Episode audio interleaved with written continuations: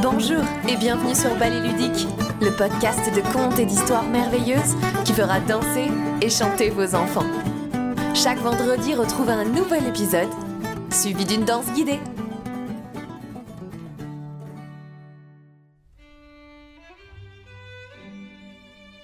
Max et les Maxi-Monstres, d'après Maurice Sendak.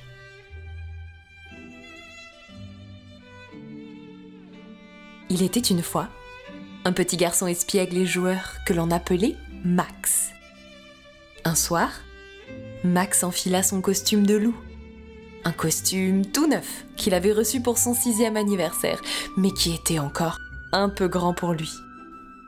Qu'importe, Max se sentait imposant avec ses grands pieds de loup et ses longues griffes de loup.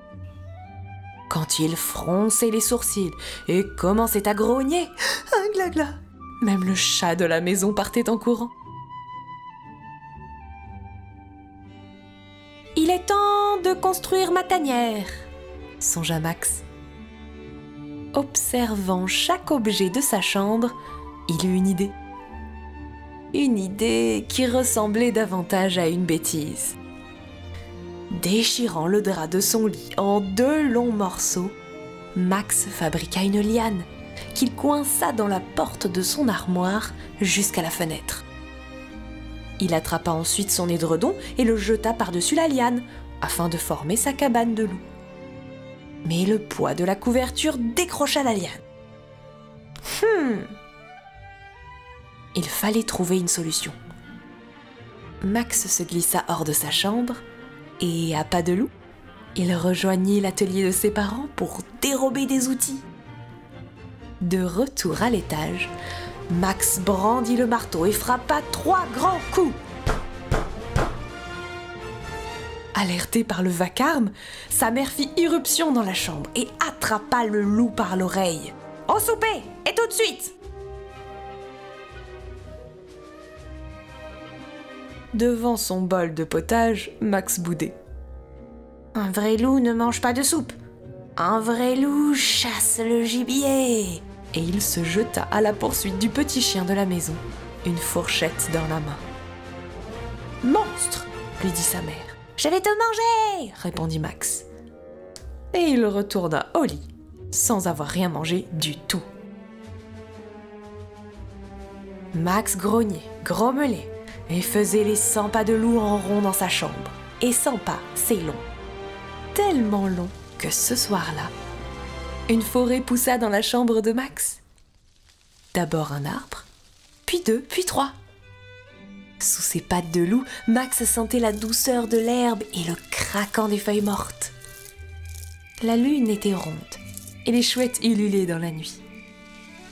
Les lianes pendaient du plafond et au lieu des murs, des arbres à perte de vue. Max avançait dans son domaine, toute griffe vers l'avant, prêt à croquer sans vergogne tout gibier qui oserait croiser son chemin. Un bruit se fit entendre, et Max tendit son oreille de loup. C'était l'océan qui grondait au bout de la forêt. L'océan portait un bateau qui attendait Max. Il bondit sur le plancher du navire déplia la grand voile et prit place à la barre. Max navigua nuit et jour. Il navigua des semaines. Il navigua plus d'un an pour arriver au pays des maxi-monstres. Et ce n'était pas pour rien qu'on appelait ce pays de la sorte.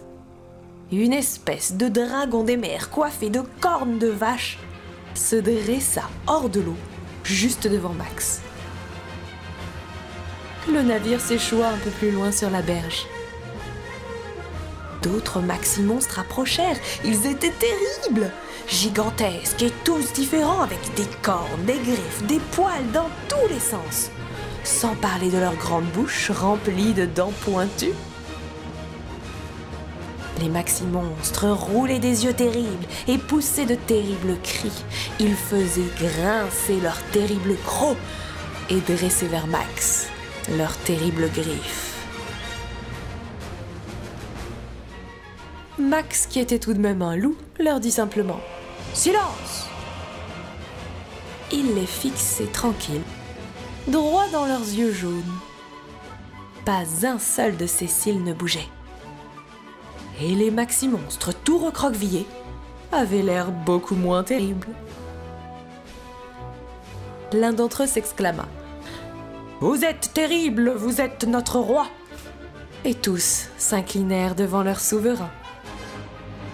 Ajustant sa couronne, le roi Max déclara Nous allons faire une fête épouvantable Et ils se mirent à hurler, à danser, à chanter. Ils passèrent la nuit entière à taper du pied, faire des farandoles, des rondes, à frapper sur des souches d'arbres et à se pendre de branche en branche. La fête battait son plein quand tout à coup, Max dit brusquement Ça suffit Vous irez au lit et sans souper Max, le roi des maxi-monstres, resta seul.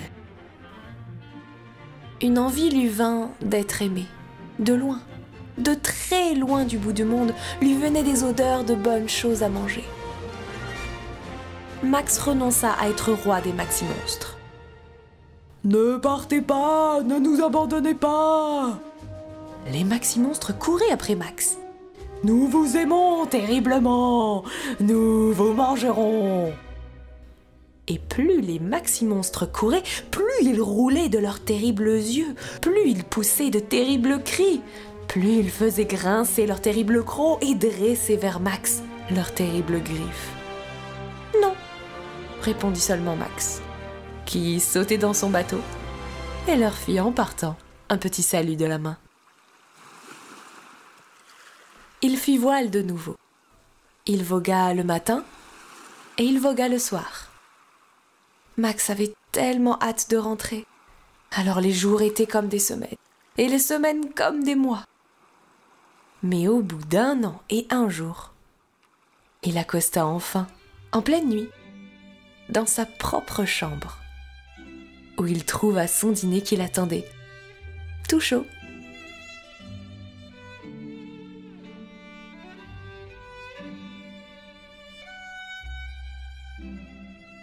C'était Max et les Maxi Monstres.